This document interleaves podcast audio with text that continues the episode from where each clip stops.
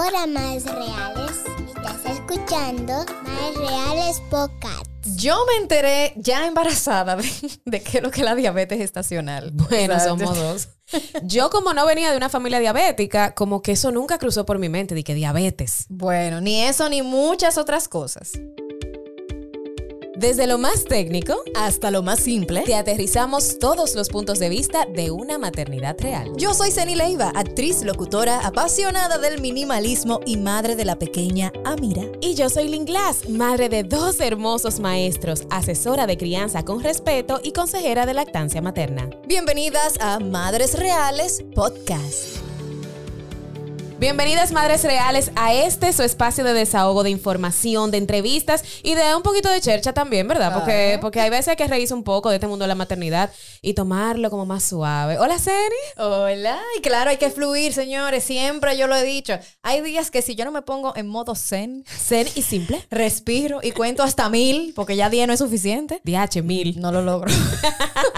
Bueno, pues hoy tenemos un gran invitado. Y digo gran porque es una persona muy querida por la comunidad médica, por muchas, muchas madres reales y también porque tiene un gran conocimiento en materia de embarazo. Así es, y yo personalmente soy una de aquellas madres que tenemos mucha estima. Hoy nos acompaña mi doctor personal, tengo que decirlo, y quien ha estado bien de cerca en mis dos embarazos, el doctor César López. Eso se merece un aplauso, se merece un aplauso, señor. Él es Ey. ginecólogo obstetra con especialización en el manejo de embarazo de alto riesgo. Señores, cuenta con más de 35 años. 35 años. 32. 32. Bueno, no, no vamos a sacar cédula, ¿verdad que no? 32 años de experiencia en el área, es catedrático universitario y por si fuera poco, también es el actual presidente de la Sociedad Dominicana de Obstetricia y Ginecología, donde también ha trabajado y colaborado durante años, ¿verdad? Un gran honor tenerlo con nosotros en este episodio de Madres Reales Podcast. Bienvenido. Muchísimas gracias. Para mí es un gran honor estar con dos grandes comunicadoras como ustedes y más hablando al, al público al que me debo, a las madres. Así que es. honor para mí. Ay, gracias, gracias. Bueno, yo, yo creo, doctor, eh, y corríjame si estoy equivocada, que tal vez usted se encuentra en consulta con muchas mujeres que desconocen como parte de su cuerpo, porque yo particularmente, yo llegué embarazada a un consultorio y yo me enteré como que mi cuerpo tenía cosas nuevas, que tenía una placenta, que habían cosas que estaban sucediendo y yo, pero como que yo no me acuerdo que en el colegio me dieron nada de esto. Es verdad, Bueno, es la realidad es que apenas una a cuatro de cada 100 mujeres se preparan para estar embarazadas. Ah. Por Wow. ende, el embarazo es una sorpresa.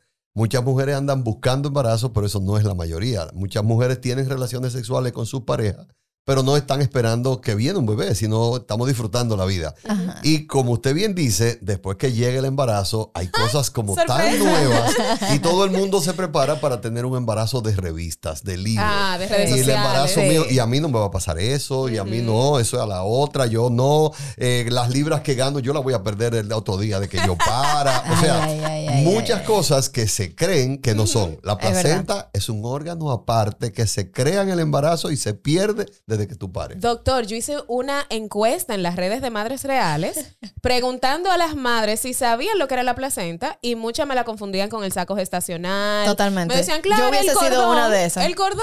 Y yo, ¿qué? Uy. Pero yo le voy a decir la verdad, yo tampoco lo sabía antes, antes de que Yo tampoco, yo tampoco. Es que no Ahora nos que estoy en enseñan este mundo lo sé, pero yo No tampoco. nos Pero enseñan eso. O sea, que aparte de doctor tiene que ser educador. en- en- Ni en la carrera de medicina te enseñan mucho sobre placenta. Los ginecólogos aprendemos placenta porque ella es la protagonista del embarazo. Claro. Desde el mismo momento que la mujer se embaraza, quien coge todas las funciones de filtro entre sangre materna, sangre fetal, nutrientes que ingiere la madre, nutrientes que pasan al bebé, medicamentos que toma la madre, medicamentos que pasa al bebé, es la placenta la gran protagonista. Y el cordón y el, y el saco amniótico son parte de las estructuras. El cordón es la unión entre la placenta y la madre, es a través, y el bebé, perdón, es a través del, del cordón umbilical. Y el saco amniótico es lo que cubre el bebé dentro de lo que se llama cavidad amniótica, que es donde está el líquido amniótico. Y eso es lo que lo protege de traumas, de golpes. ¿Y la placenta está dentro o fuera del saco?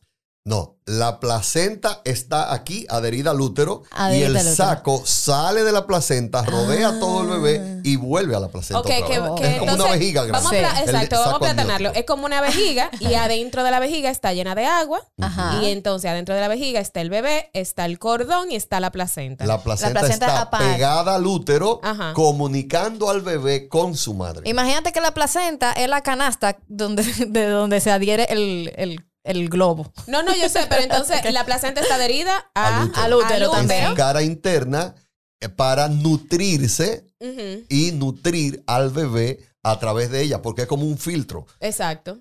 Señores, la placenta, y, y mira, hay una cosa que se llama placentofagia. Oh. Eh, sí, sí, que mucha gente, pero creo que, y, y corríjame, que ya está desfasado. O sea, habían personas que decían eso tiene muchas vitaminas y mujeres que luego, sí, Se sí, comían su, se comían su placenta. sí, yo he hecho- Lo volvían pastillas, hacían smoothies. Y yo, Y cantidad de los productos que ustedes usan de belleza son estructurados de productos de la placenta. No. ¿qué? Porque tiene la cantidad de colágeno más grande que usted se pueda imaginar. Oh, wow. Entonces, los productos de placenta son bioutilizados con técnicas especializadas para que mañana no vaya nadie a un hospital a buscar placenta para untártela. No, son estructuras químicas que se degradan por metodologías específicas para utilizarlo en cosméticos, eh, tratamientos para pelo, muchísimas Ay, cosas. pues yo me imagino que hay un tráfico Y- fuerte de placenta. eh, eh.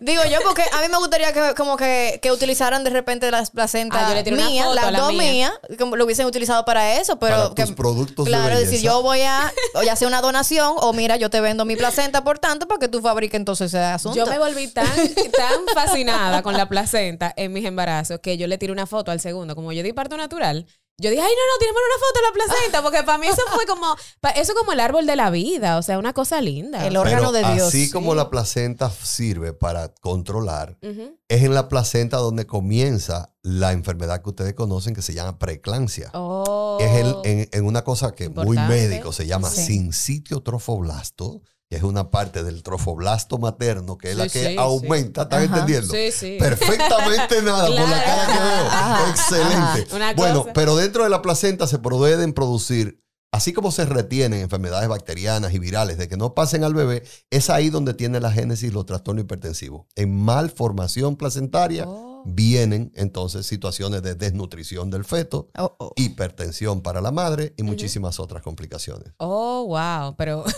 mira, mira. Se está aprendiendo, se está Se está aprendiendo. aprendiendo. ¿Cuáles serían las, las primeras preguntas que debería hacerse una mujer a la hora de decidir qué ginecólogo quiere que la trate? En, en el- sobre todo en el, o mejor dicho, ginecólogo obstetra, porque vámonos específicamente con la parte del embarazo.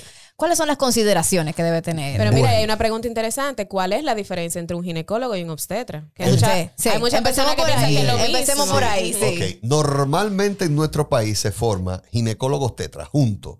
En otros países hay ginecólogos y hay obstetras. En el país hay una sola escuela que está formando ginecólogos, solo ginecólogos. ok. ¿Por qué? ¿Qué es ginecología? Ciencia que estudia a la mujer en sus diferentes enfermedades propias de ella, de la mujer. Mientras que la obstetricia estudia el embarazo, sus complicaciones y todo lo relativo a la gestación, o sea, al estar embarazada.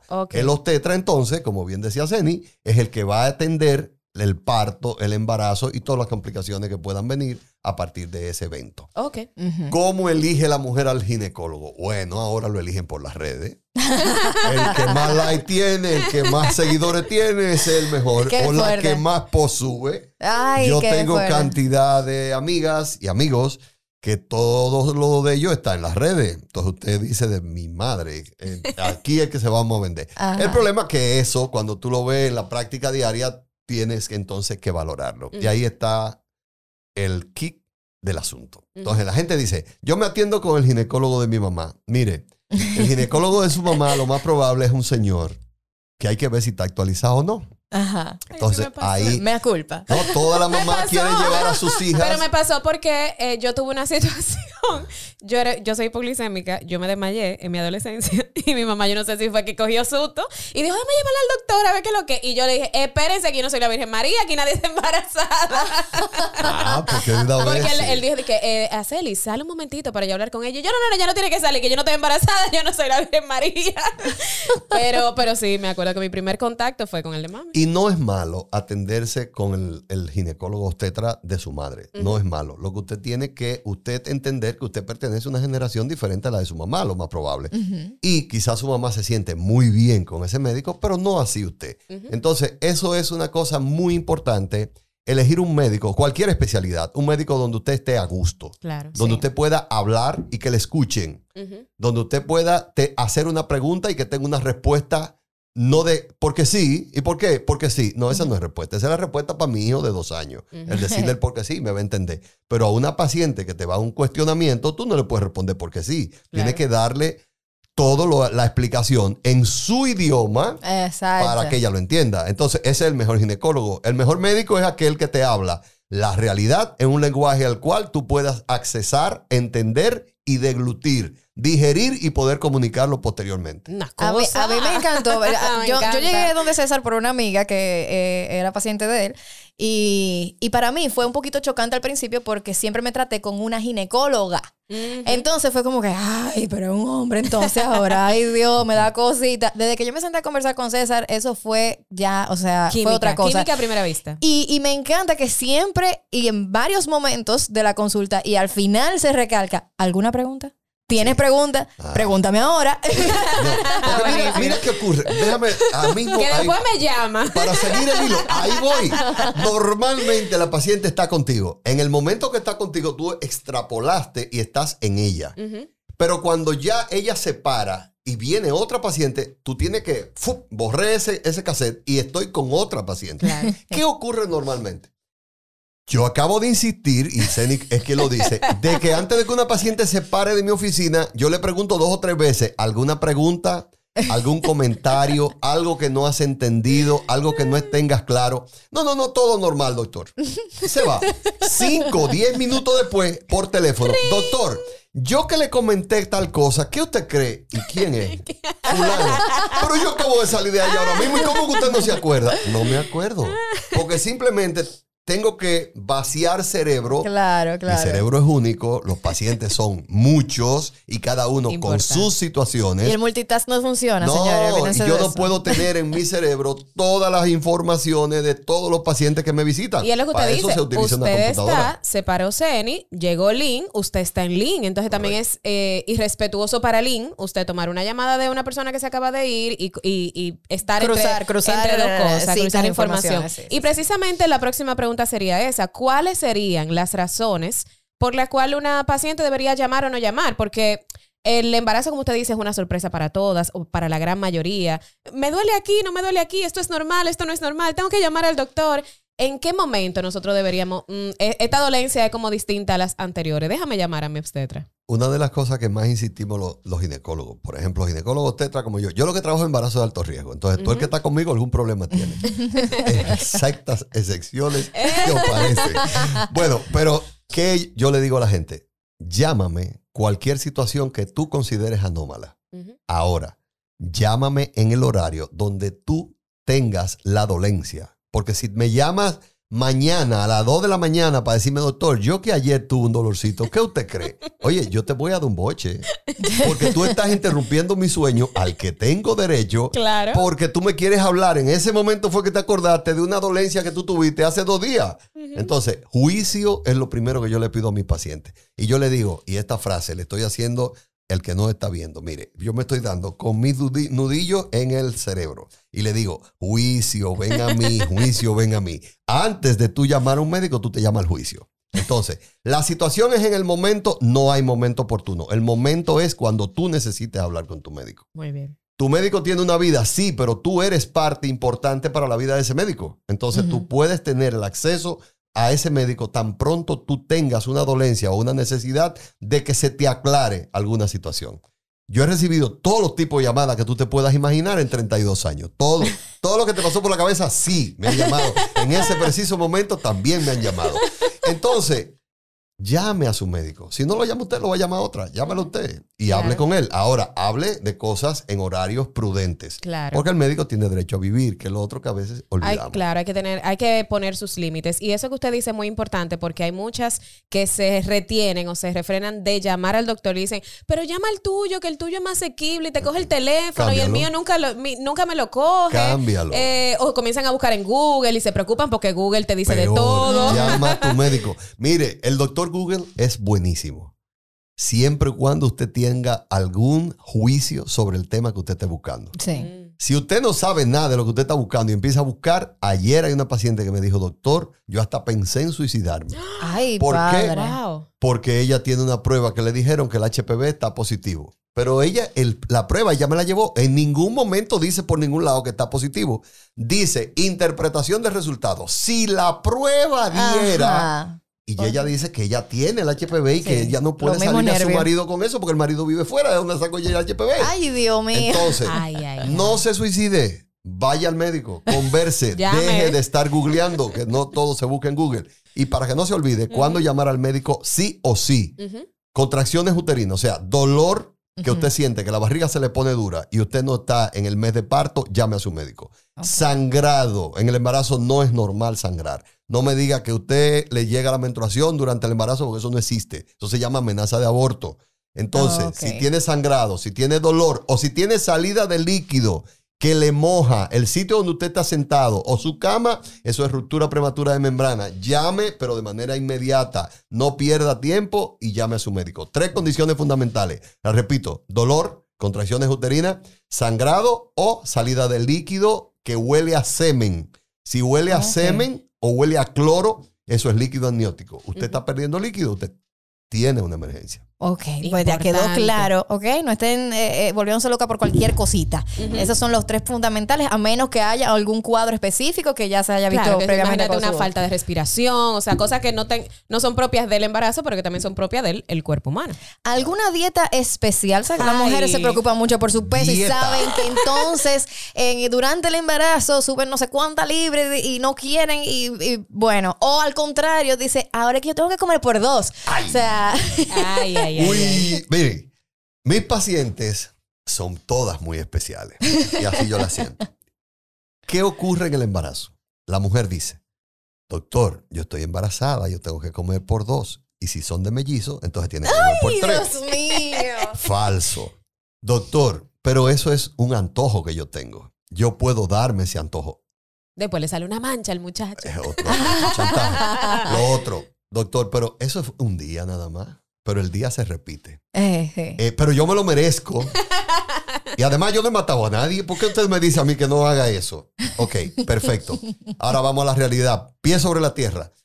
¿Usted está embarazada? Sí. ¿Cuánta libra usted tenía cuando salió embarazada? Usted está en normo peso, sobrepeso o obesidad. Ahí está la clasificación. Si usted está en normo peso, usted tiene que regular lo que come y lo que come debe estar basado en proteínas, vegetales y carbohidratos mínimos y carbohidratos complejos. No pan, no harina, no bizcocho, no dulce. Eso no alimenta a nadie. Yo le digo a mis pacientes siempre, háblame del valor nutritivo de un plato de arroz. No, que amema. Entonces, eso no nutre. La habichuela sí tiene valor nutritivo. Los guandules, las, ah, ¿cómo se llaman los otros granos grandes? Eh, la- lentejas. las le- bueno, lentejas- lentejas es más chiquito, pero hay uno que se que llama se hace que es la fabada. Eh, sí, habas. Las Las alubias, habas. las habas, Habas, sí, y todo los garbanzos. Los Garbanzo. garbanzos, lo que se hace el pesto. Todos los granos tienen poder nutritivo. Todos. Entonces, ingiera mayor cantidad de Y granos. mira que esa es una que dicen de que no coma muchos granos porque entonces ¿Por qué? por las flatulencias, yo he escuchado eso, Ah, doctor. no, pero la flatulencia. ¿Y qué ser quiera. humano no tiene flatulencia? Espéreme. Exacto. Espéreme, que yo tenía un estudiante una vez que me- yo le tuve que decir, pero mija, ¿y qué tú crees? Que hace pipí Coca-Cola y lo otro es bizcocho. No. Ah, cupcakes. Aquí es, exacto. Entonces, las flatulencias van a venir en el embarazo porque acuérdense que creciendo el embarazo que hacen las asas intestinales, se elevan, se desplazan y son comprimidas. Entonces va a tener más posibilidad de constipación, estreñimiento en español. El estreñimiento te lleva a mayor posibilidad de hemorroides, pero te lleva a mayor posibilidad de acné.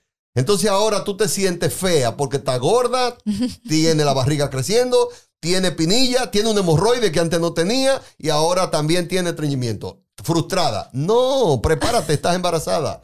Tu vida te cambia en todo el sentido de la palabra. Pero el embarazo es hermoso. Al final tiene una recompensa para toda la vida. ¿Y a qué precio? Así es. ¿A qué precio? Así es. Nueve meses por una vida eterna de felicidad. Claro. Doctor, eh, sin embargo, algo súper importante es que una madre de Madres Reales, eh, podcast, nos envió, y es eh, algo de que nosotras conversamos al inicio, es el tema de la diabetes gestacional. La verdad, yo no sabía que eso podía ocurrir, me tuve que embarazar para conocerlo, que aunque yo no sufriera de diabetes, mi familia no fuera diabética, era algo que me podía ocurrir en el embarazo. ¿Qué es lo que sucede? Ok. Hablamos de nutrición y embarazo Ujú. y hablamos, ahora voy a mencionarlo, actividad física en el embarazo. Ok. El embarazo no es una enfermedad. Por ende, el embarazo tú puedes seguir tu vida rutinaria a menos que no existan condiciones que te lleven a que tienes un problema. ¿Oyeron, opinólogos? Por entonces, favor. ¿Pueden hacer ejercicio? Sí. El mejor ejercicio es caminar, pero caminar a cielo abierto, donde tú vayas viendo naturaleza y cambio de colores, preferible verde. ¿Qué estamos hablando? Un parque. Entonces, no tengo un parque por mi casa. Ay, qué pena. Vete a caminar para el mirador o vete a caminar al parquecito que quede en el barrio de al lado. Caminar en espacio cerrado no es lo más recomendable para una embarazada porque necesita el cambio de la coloración del ambiente para alimentar su propio yo. Entonces, en una etapa donde hay mucha presión sobre ella y mucha observación, todo el mundo está pendiente de la embarazada de la familia, de la embarazada de la esquina, de la embarazada del edificio. Entonces, todo el mundo está muy pendiente de ella y ella, toda esa presión, puede mal manejarla. Entonces, diabetes tiene que ver con una mujer que tiene una ingesta inadecuada con una actividad física también inadecuada. Cuando usted combina que usted solamente come, no se alimenta, y ahorita vamos a hablar, diferencia entre comer y alimentarse, del cielo a la tierra, pero si usted lo que hace es que come y no hace actividad fí- física, el páncreas produce una cosa que se llama insulina. Y la insulina se activa cuando usted activa su actividad física. Entonces, la actividad física activa insulina y yo, embarazada, puedo regular mejor mis niveles de glicemia. Estoy hablando de la que no tiene el antecedente familiar de diabetes ni personal, Sí. que es la más frecuente diabética gestacional, que es el embarazo condiciona situaciones donde usted pasa a mayor ingesta de alimentos, porque normalmente hay mayor ingesta y las calorías que debe ingerir van subiendo, no en el primer trimestre, segundo y tercer trimestre, promedio debe subir 2000 calorías diarias, usted sube 300 calorías más. 300, no, 300. no la duplique a 4000, ¿eh? No, no, 300, es 300. lo normal, para seguir en, en, en normopeso y embarazo normal. Cuando yo lo llevo a libras, ¿qué usted me recomienda entonces, doctor, para ganar por mes? Dos libras. Exacto. Pero el libro dice cuatro. El libro está hecho, primero, en otra época. No es la época actual donde hoy no hacemos todo lo que hacían nuestros abuelos y nuestros padres. Nuestros abuelos y padres caminaban grandes distancias. Nosotros tenemos un carro esperándonos ahí afuera para montarnos con los Claro. vidrios tintados Con aire. con aire y que no estamos absorbiendo la vitamina D. Y la otra proce- problema serio de países como el nuestro, que tenemos sol y ponemos tintado en los cristales y nos ponemos protectores solares por toda parte, embadurnados de protectores solares para salir a la calle, es que no estamos captando vitamina D. Y cualquiera de nosotros se hace vitamina D y está insuficiente. Entonces, otra problemática para el embarazo hoy es la deficiencia de vitamina D para agarrar y ir cubriéndolo todo. Diferente es a la mujer que tiene antecedentes diabéticos, personales o familiares. Usted habló ahorita, yo hago hipoglicemia, entonces tú debes tener un familiar diabético.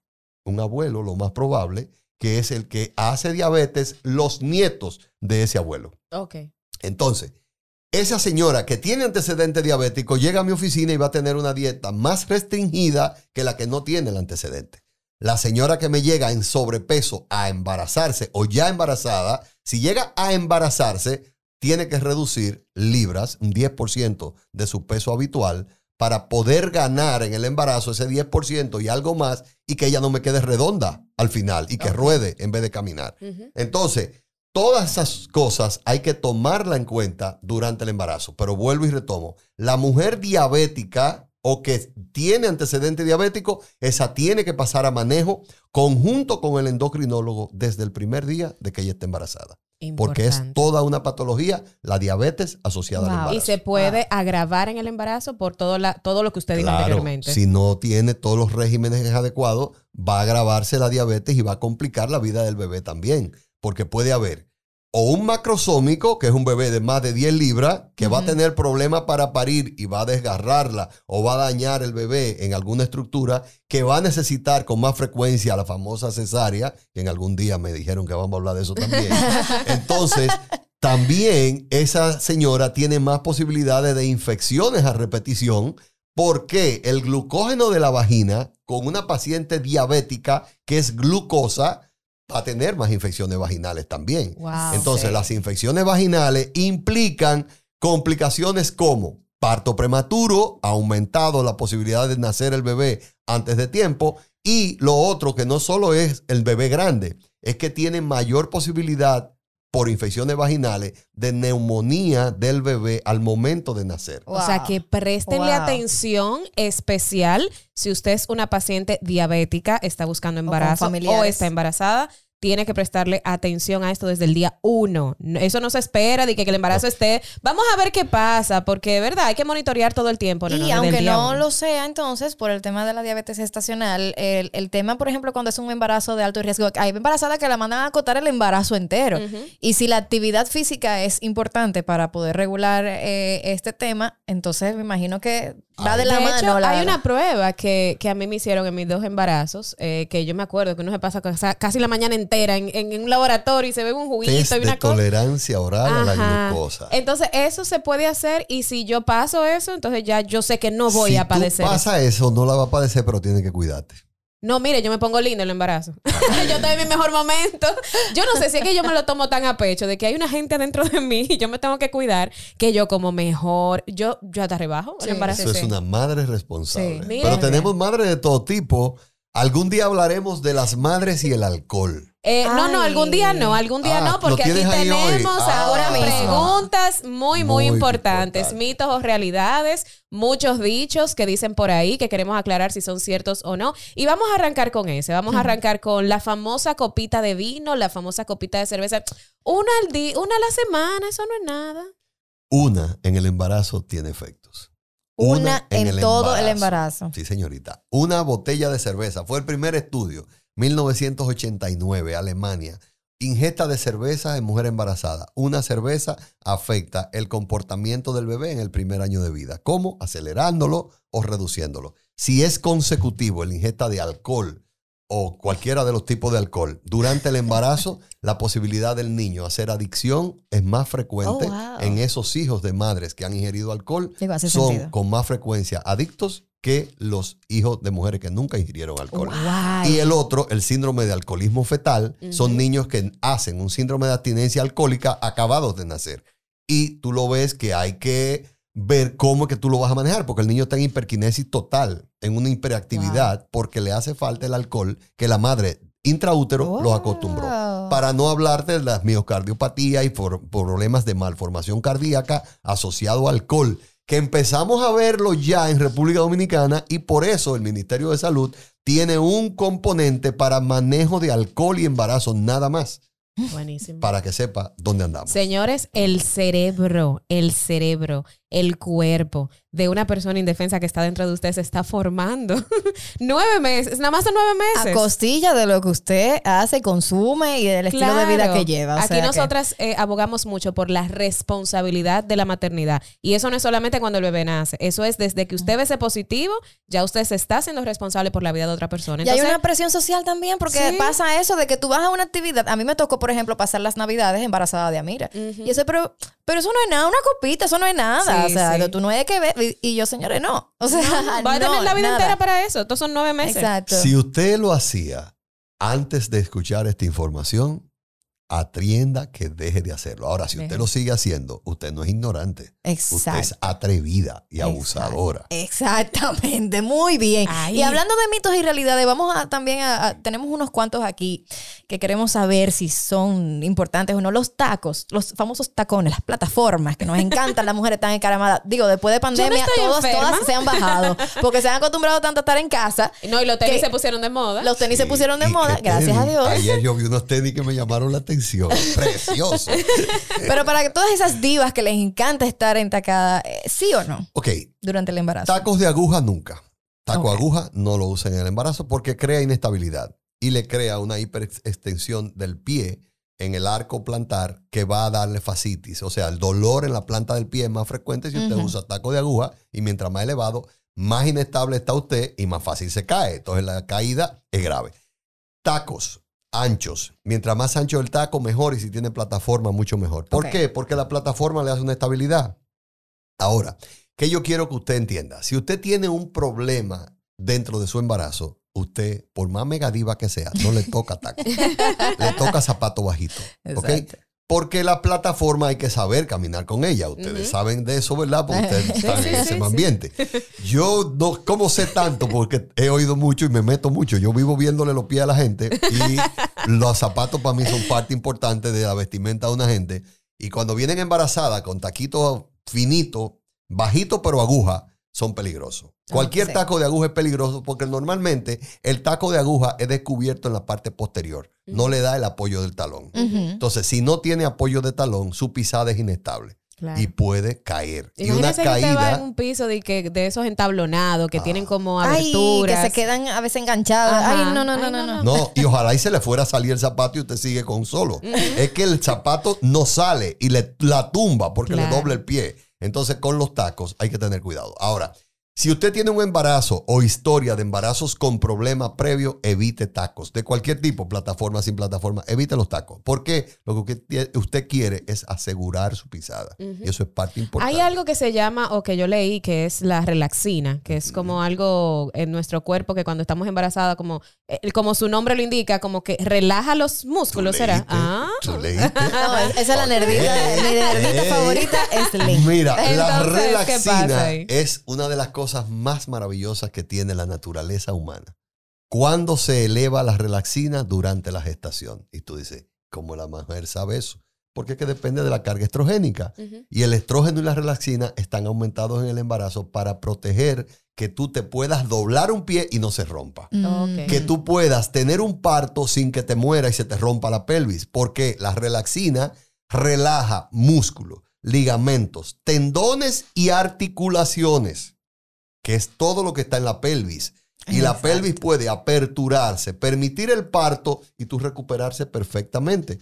Y la gente se pregunta, ¿y cómo va a nacer por ahí un muchacho de 9 libras? O con la relaxina y un muchachito que haga todo su mecanismo adecuado va a poder parirlo. Entonces, Buenísimo. esa hormona, que es una sustancia con aminoácidos, pero se maneja como una hormona, la relaxina, se libera específicamente más que todo en el embarazo. Los atletas producen relaxina, no Ujú. porque usan estrógenos adicionales, no, es por la ejercitación de sus músculos constantemente por su oficio. Ok. Ok.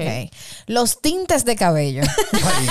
Y las pintadas de uñas Y la con pintada gel. de uñas, Sí, sí. porque desde que, desde que yo vi una mamá con ese aparatico de gel que está embarazada, yo dije, ay, pero ponte, ponte una almohada en, en la barriga. Yo no sé si eso hace nada, pero yo digo, ponte una almohada en la barriga para que ese el filtro de esa lámpara no te dé. Pero yo no sé si estoy haciendo nada bueno, bien. mira, eh, la exposición agresiva a rayos ultravioleta en el abdomen no debe estar. Ok. Entonces, lo- los negocios que tienen para uñas, normalmente tú estás de frente y pones tu manito ahí, pero te queda a una altura que es a la altura de tus Ujú, piernas. Sí, el abdomen queda descubierto. Entonces, deberías no darle luz directa ultravioleta a la, al abdomen. Ah, entonces la almohada estaba bien. Sí, está Ah. bien. Oh, Yo mira. dije, pero ponte una almohada ahí para que... No. Bien, el salón, bien, bien. Entonces, funciona. Eso va, a ser, eso va a ser lo que yo le voy a decir a mi hija cuando, cuando ella vaya a darle. Dije, Ay, yo no sé por qué, pero en mi tiempo se pone una almohada. No sabe Dios, va a haber una mampara, una cosa de esa sí. que repele todas esas cosas. Ya el tiempo va avanzando. Miren, tinte de cabello. El primer trimestre no es para tinte. El primer trimestre es la organogénesis, o sea, la formación de los órganos de tu bebé. Si tú tienes cana eh, Disfrútala. Disfrútate tu cana. Además, hay mujeres que se ven linda. A mí lindísimas. me gustan Ay, las me canas. gusta. Hay gente que se se ve lindo linda. con su cana. Entonces Claro. disfrútate tu cana, son parte de la experiencia de la vida. Pero tintes en el primer trimestre no. A partir de que pasa el segundo trimestre, los tintes deben ser tintes los más naturales posibles. Y el tinte natural es un tinte que dura menos. No hay ningún problema, ojalá y te dure menos. Pero use tintes que no tengan preservantes. Porque los tintes con preservantes son los que te tiñen hasta el cabello. Ustedes ven gente teñido que hasta el cuero cabelludo está teñido. Ajá. Eso hace daño. Y preferiblemente evitar eh, llegar a la raíz. O sea, que sea como dejar un centímetro, un centímetro, una cosita. Exacto. Y de ahí en adelante, entonces, Exacto. De todas maneras, las mujeres siempre van a querer darte tintes. Entonces, hay tintes naturales, dicen los Hay pacientes. Yo lo traigo de, de internet. Bueno, pues tráigalo por internet, pero después en el segundo trimestre. Pero revise bien esa descripción Sí, ahí. Pero Doctor, Eso, vea qué tiene, vea los constituyentes. eh, ahorita usted hablaba de la dieta y hablaba de que precisamente eh, las embarazadas a veces por, como nosotros estamos aquí en República Dominicana, sé que hay personas que están en el exterior escuchando este, este podcast, pero la suplementación y las vitaminas son importantes, son necesarias, son obligatorias. Mira, todos los estudios dicen que la dieta sola no hace toda la capacidad nutritiva, que hay que tomar suplementos alimentarios. Y un suplemento alimentario puede ser en polvo, puede ser en patilla, puede lo que sea, pero tienes que usarlo. ¿Qué debe tener hoy un buen suplemento? Debe tener hierro, debe tener ácido fólico, debe tener todos los constituyentes del complejo B, debe tener minerales, zinc, cobre, magnesio, cobalto, magnesio y manganesio, y debe tener yodo. ¿Por qué?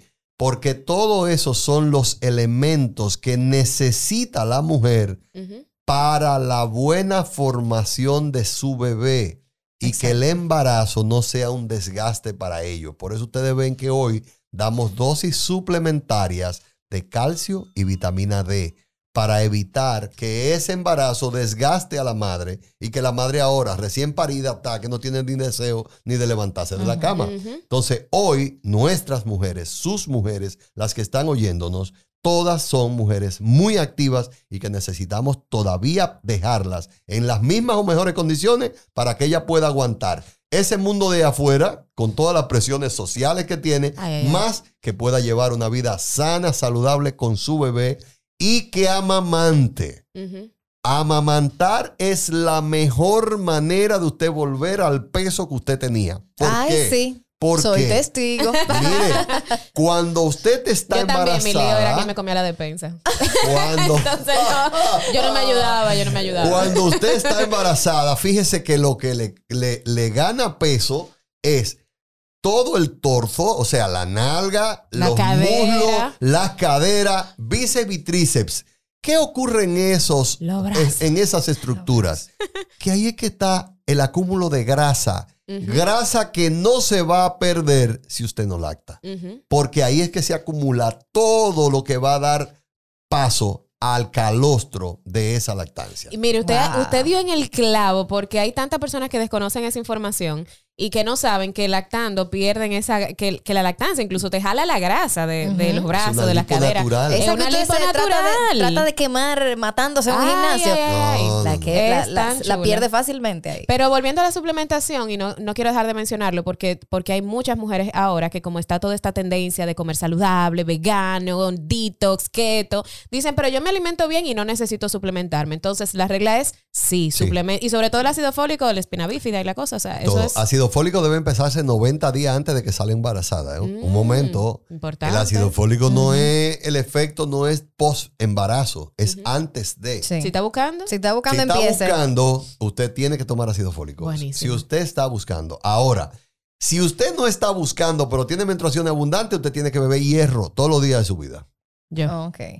yo. Ah, pues entonces. Yo, todo el tiempo. Porque usted lo va a perder en cada menstruación. Entonces usted no puede vivir anémica. Recuerde que estamos tratando de crear mujeres activas, mujeres poderosas, mujeres empoderadas. Entonces usted tiene que mantenerla, usted tiene que mantenerla en las mejores condiciones posibles. Entonces va a perder hierro con la menstruación y es mucho lo que sangra. Dele hierro todos los días.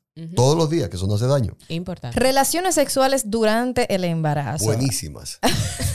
Pero doctor, es que me da Hay un cuco. contracciones, que el, un orgasmo me da menstruación, eh, me da Ay, pero usted tiene orgasmos profundos. Espérese, lo si dice- usted no también lo puede. dice la gente, Sí, también. ah, la gente, gracias. Yo creía que era una prima suya.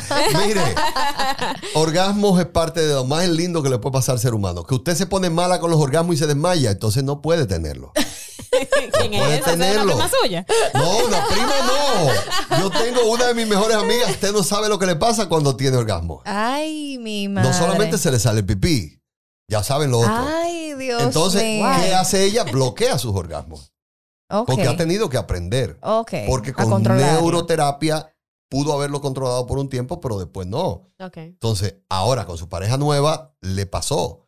Y ahora está. Señores, la gente no es feliz con lo que tiene, pero hay gente que, que tiene orgasmos, orgasmos maravillosos y sin pasarle nada de eso. Otros no pueden tenerlo porque se ponen malos, se desmayan. Y es cierto, se desmayan, pierden Wow. conocimiento, le dan obnubilaciones, le, le dan dolores de cabeza, migraña. Eh, Usted, después de un orgasmo, una migraña o una cefalea, hombre o mujer, vaya al neurólogo porque hay un problema vascular central. Importante. Entonces, en la mujer embarazada, tener relaciones es bueno, siempre y cuando sea tener relaciones haciendo el amor y no haciendo numerito extraño que vio en una revista o en una película. No es momento de la Ese cama no es el momento. Ese no es el momento. Las acrobacias No. para otro momento. El embarazo no es momento de hacer acrobacias. Sí de hacer el amor, sí de disfrutar a su pareja, Claro. sí de tener una relación complementaria, porque usted lo que tiene, Deje la furia a un lado también. Ah, no. Al pasito. tranquilo. Tranquilo. Entonces, esas son buenísimas relaciones y que me van a servir para mantener a la paciente relajada. Si esa paciente no tiene un buen orgasmo, no tiene una buena comunicación, no tiene una buena relación con su pareja, cuando va donde mí me va a bombardear que tiene de todo y no tiene nada, lo que tiene mucha tensión y mucho. Tenemos que ser un poquito de psicólogo también. El ginecólogo tetra tiene que ser medio psicólogo. me. Y para trabajar con mujeres hay que hacer una sola cosa: amar, querer, adorar y respetar a las mujeres, pero nunca tratar de entenderlas. Está prohibido. Usted le escucha, usted le escucha, ¿verdad? Eh, pero algo bien importante, doctor, y ya, ya esos mitos, qué bueno que fueron aclarados, es que usted es especialista y, y- y se ha eh, enmarcado en todo lo que es el embarazo de alto riesgo. ¿Cuándo se puede considerar que un embarazo es de este tipo? Mira, los riesgos los hay de todo tipo. El primer riesgo y más frecuente que tenemos en República Dominicana, tú no vas a creer cuál es. Más, ustedes no van a saber cuál es. Que no sepa cuál es la fecha de su última menstruación. Eso ¿En pasa serio? mucho. Es un riesgo. Eso pasa Eso es mucho. riesgo uno. ¿Qué, qué? Cantidad de mujeres ni llevan, ni llevan día de menstruación ni llevan nada de eso. ¿Qué? Ustedes lo más probable es que son mujeres wow, super Aplicaciones. guau. Tienen eso, una aplicación en el Aplicación, celular club, club. que le suena tres días antes, que Claro, le dice cómo es que va a oh, ser. Pero eso no es todo el mundo. Y si vamos para la playa, hay que saber. Ah, Hay pero- que saber si no se va a artillar o si no se va Es tranquila. que en este programa lo escuchan mujeres que son bien así como ustedes, pero las que van a mi oficina, muchas de ellas ni saben qué día fue que se embarazaron. Y eso es y eso es un problema. Entonces, vienen riesgos que son por los antecedentes personales o familiares, que son riesgos propios que surgen durante el mismo embarazo, que van aconteciendo cada día, y otros que surgen riesgos inmediatamente pasado el nacimiento. Pacientes que no conocían de su condición y en el momento del pujo comienzan a tener dificultad respiratoria y de repente tú tienes un susto en plena sala de parto porque la mujer se te está muriendo. ¿Y qué es lo que está pasando? Que tenía una cardiopatía y antes no le hacíamos valoración. El COVID nos ha enseñado muchísimo. Hoy tenemos que hacer valoraciones rutinarias a todo el mundo. A mí me hicieron una cardiovascular antes de dar a luz. Correcto, Lo- es lo correcto. recuerdo. Pero hay gente que dice, ay, doctor, usted me va a poner a gastar estos cuartos. Yo voy a parir natural, yo no necesito el cardiólogo. Mi amor, yo necesito saber que tú estás bien. Claro. Porque cuando una mujer, ojo, mujeres embarazadas, 32 semanas, 28 semanas, significa 7 a 8 meses, y usted empieza a sofocarse, no se lleve que le dijeron que eso es normal del embarazo. Eso Ujú. es mentira, eso puede ser una cardiopatía que se está manifestando en el momento donde el corazón está creciendo de tamaño, cambiando de posición por la elevación del diafragma, que es el músculo donde se sostiene el corazón, que separa el tórax del abdomen y que al crecer el abdomen embarazado, comprime diafragma, el corazón gira un poquito hacia la izquierda y puede cambiarle los latidos, Wow. pero puede hacer que usted no solamente tenga aumento de la frecuencia cardíaca, sino que ahora tiene sofocos. Y si esos sofocos le da a usted ahora dolor en las piernas, hormigueo, sensación de calambre, dolor de pecho, significa que hay poca sangre llegando a su corazón. Oh, Entonces wow. usted tiene que hacer una valoración cardiovascular, que es uno otro de los riesgos que hay que descartar también. Y lo otro, por infecciones. Infecciones a repetición de cualquier tipo. La más frecuente, la urinaria. ¿Por qué? Porque una infección urinaria te condiciona a parto prematuro. Pero también ese parto prematuro por una infección, y dijimos ahorita en la infección vaginal, lo mismo para la infección urinaria puede llevar al bebé a una neumonía congénita, que significa que va a nacer el bebé todo muy bien, el primer llanto, todo normal, y de repente empieza a parar la función respiratoria.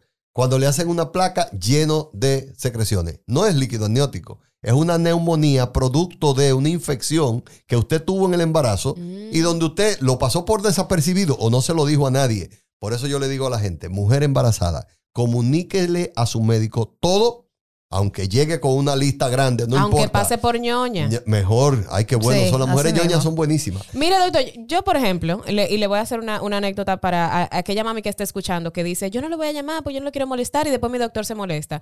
Yo tengo el abdomen corto, o sea, yo tengo como esta parte de aquí corta. Y cuando yo cuando tenía mi primer embarazo, yo tenía un dolor horrible aquí, debajo del seno izquierdo. Y mi doctora me decía, bueno, pues eso hay que revisarlo, ahorita la vesícula y hay que ver qué qué sé yo qué cosa. ¿Ustedes saben lo que era? El piecito del bebé que estaba metido ahí. Y en una costilla. Y cuando yo comía, obviamente, eso se anchaba y yo sentí un dolor punzante ahí, pero una cosa horrible. Ella me dijo, bueno, pero eso hay que descartarlo porque, ¿y si no hubiese sido eso? Sí. Y si no hubiese sido eso, entonces no pase por ñoña y pregunte. Mira, todo do- dolor en el embarazo hay que investigar la causa. Hoy yo acabo de darle de alta a una señora con un embarazo gemelar que estaba interna por siete días, ocho días hoy, que no paraban las contracciones, un embarazo gemelar. Y esa señora ayer, antes de ayer, no se dio de alta por un dolor en reborde costal. Ella dice que le había dado varias veces en el embarazo y vamos a analizarlo porque tú te vas para tu casa, tú tienes una semana interna, un día más, no importa. Sonografía negativa. Cuando hacemos la presión en la zona de, las costillas, dolor intercostal. ¿Qué significa? Que ella tiene una neuritis intercostal. ¿Qué es eso? Inflamación de los nervios que van entre la costilla. Frecuente, muy frecuente en el embarazo, que le dé una condritis, que es dolor en las articulaciones de la, de la costilla, básicamente generalmente en la zona frontal, en el pecho, o que ese dolor se refleje junto con eso hormigueo, calambre, adormecimiento de manos o piernas. ¿Qué significa? Que puede tener una deficiencia del complejo B. ¿Cuál es la más frecuente de todas las deficiencias del complejo B? La famosa asiática, que es el dolor Ay, sí. en la cara posterior Ay, de las ay, ay, A las piernas. 3 de la mañana me daba. Y que tú te encoges y no puedes moverlo y ese dolor es deficiencia de complejo B. Entonces, simplemente tomar complejo B. Por eso les decía, en los suplementos que hablamos ahorita, hierro, ácido fólico, vitaminas del complejo B, Ajá, todas, todas, porque hay un consumo exagerado de vitaminas del complejo B durante el embarazo que hay que suplirlo. Importante. Usted sabe que no quiero que se me quede porque era algo que quería preguntarle ahorita y es el tema de, de, de cuando dormimos. Las embarazadas no, se sofocan, entonces que si hay la vena, que el corazón, ¿De qué entonces lado si que se un lado, si dormir, boca arriba. entonces, aclárenos eso porque hay, hay personas tal vez que desconocen que por un tiempo no van a poder dormir boca arriba. Cuando vas a dormir, el asunto fundamental es entender que si te acostaste boca arriba y tienes ya un embarazo de más de cuatro meses, el peso de la abdomen, del, del útero con bebé va a comprimir directamente la cava. La cava es la que va al útero y te da las, las arterias que van a irrigar el útero que va a nutrir tu bebé. Y si eso tú le pones un peso encima, que es el mismo útero, y llega menos sangre, hay momentos donde no se está nutriendo adecuadamente. ¿Cuál es la mejor posición para dormir, para descansar de una mujer embarazada? De lado. Tú No dices, importa el lado. derecho o izquierdo, preferible el izquierdo, Ok. pero tú no sabes dormir del lado izquierdo. Entonces dice, doctor, ahora yo me desvelo. Usted me puesto a dormir del lado izquierdo, yo no sé dormir de ese lado. Pues duerme del otro. Que me voy de lado porque la barriga me pesa. Ponte una almohada y a- Acúñate. Te Exacto. pone una almohada entre las piernas porque hay que separar. La pelvis se va anchando y la pierna sobre pierna, acostado de lado, molesta.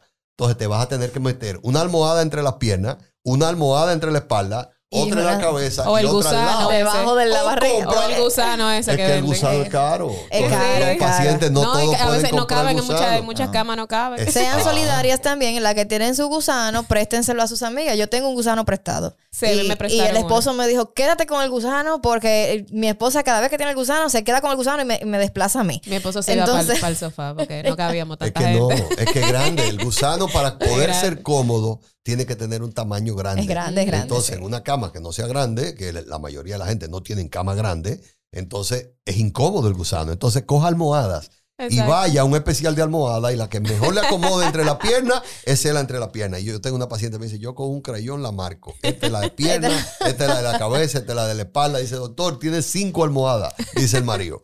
Entonces, los maridos nos vamos a quejar como quiera, pero al final vamos a ser felices cuando nos entreguen los muchachitos. No, y, a- y, no y importa. miren, marido, mantengan a esa mujer embarazada, como usted sabe, como tranquilita. La reina. Yo siempre la digo, yo siempre digo a mi esposo, discúlpame por lo que yo te dije cuando yo estaba embarazada, de verdad te pido mucho perdón. Porque, eh, señor, estamos llenas de hormonas y de cosas, y a veces decimos cosas que no sentimos, pero el, el calor del momento. Entonces, ténganos paciencia, que es, es verdad que no estamos enfermas, pero estamos pasando por un proceso complicado. Recuerde lo que yo le dije ahorita. A la mujer hay que amarla, quererla, respetarla, adorarla, idolatrarla, pero, Pero- no trate de entenderla. No, eso Se va a solamente perder en el camino, no, no, no. necesita dos X en su formación cromosómica y usted tiene una sola. Hay, hay otra pregunta que no quiero. Ay, Dios mío, es que tenemos que hacer como dos, tres podcasts de, de- de estos temas.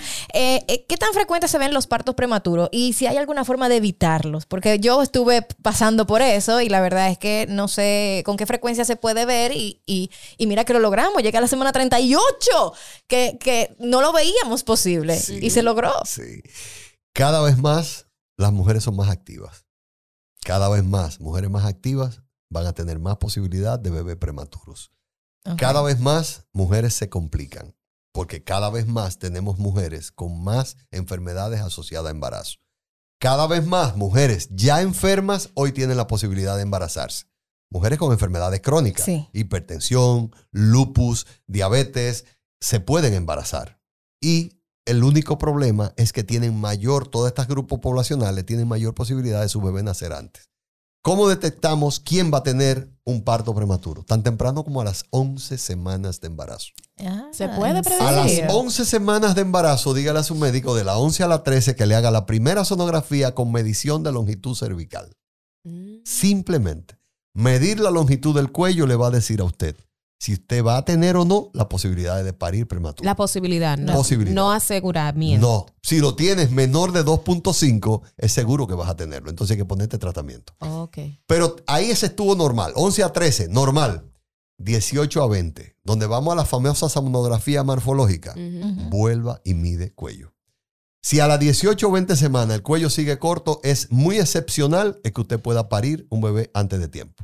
Ahora, va a depender de su historia.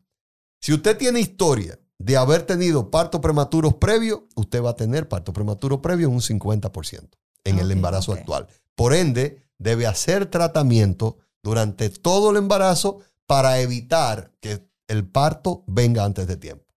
Otra manera de cómo saber si me va a tener parte- a parto antes de tiempo o no es sabiendo si va a poder tener abortos o no.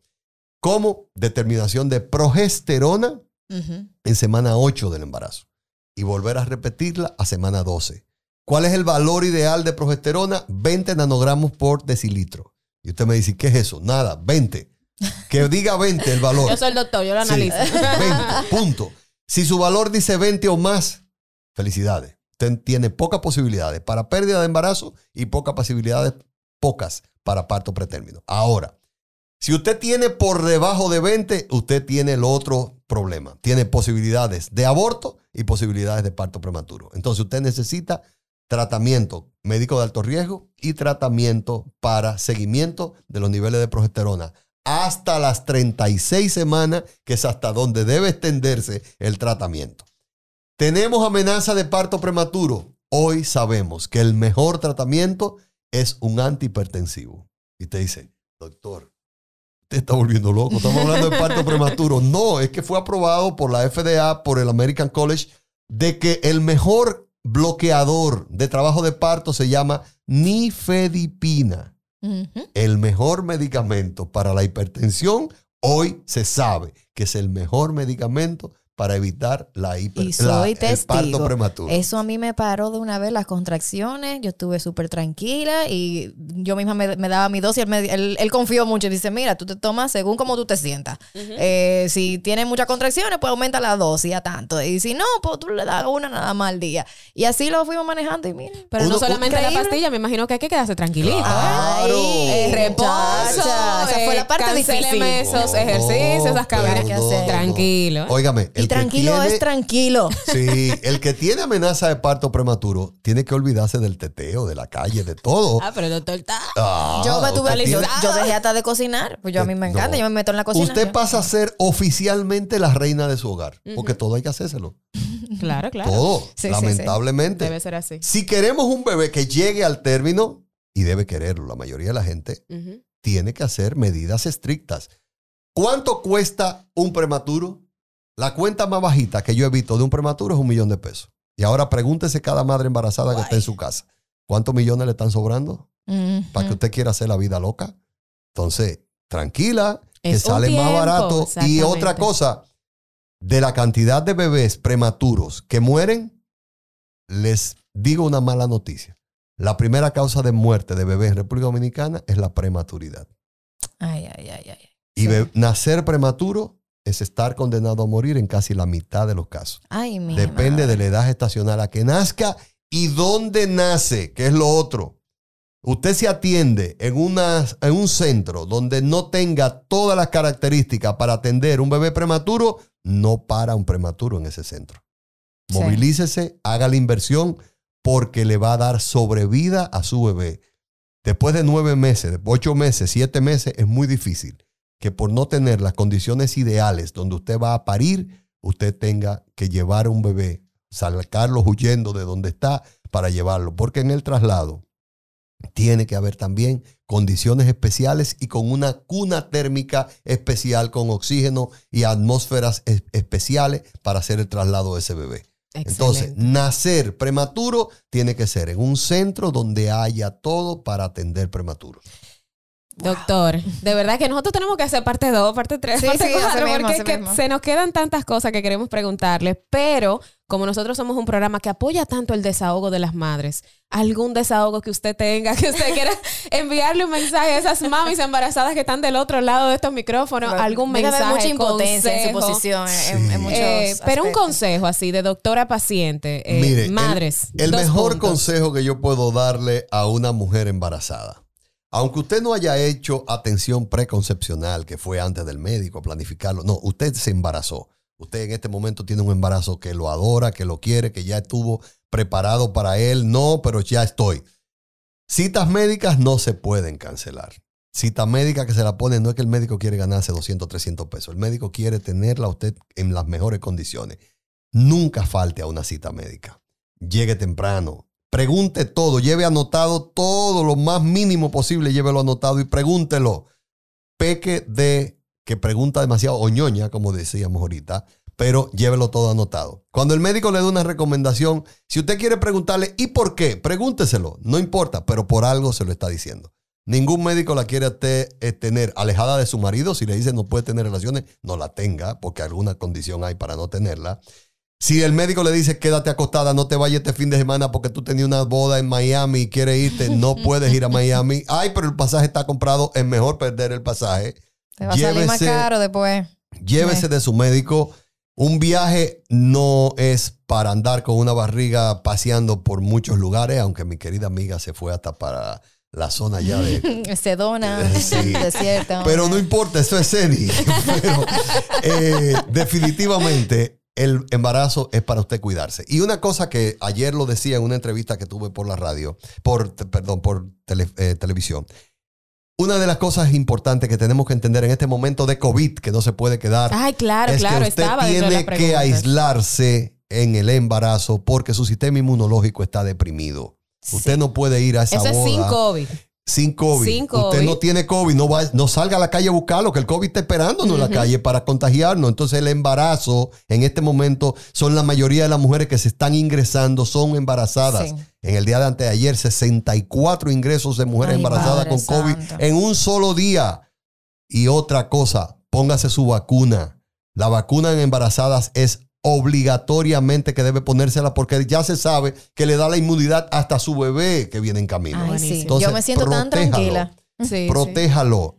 Vacúnese, llévese de su médico, use sus medicamentos y entienda que cuando tiene que estar acostada es acostada, parada es acostada y de- es parada y después habrá tiempo de más de disfrutar. Yo sé que se nos acaba el tiempo, que usted tiene paciente y se tiene que ir, pero si una madre se contagia del COVID, lamentablemente alguien fue y la visitó, eh, se quitaron la mascarilla para saludarse y le dio el COVID.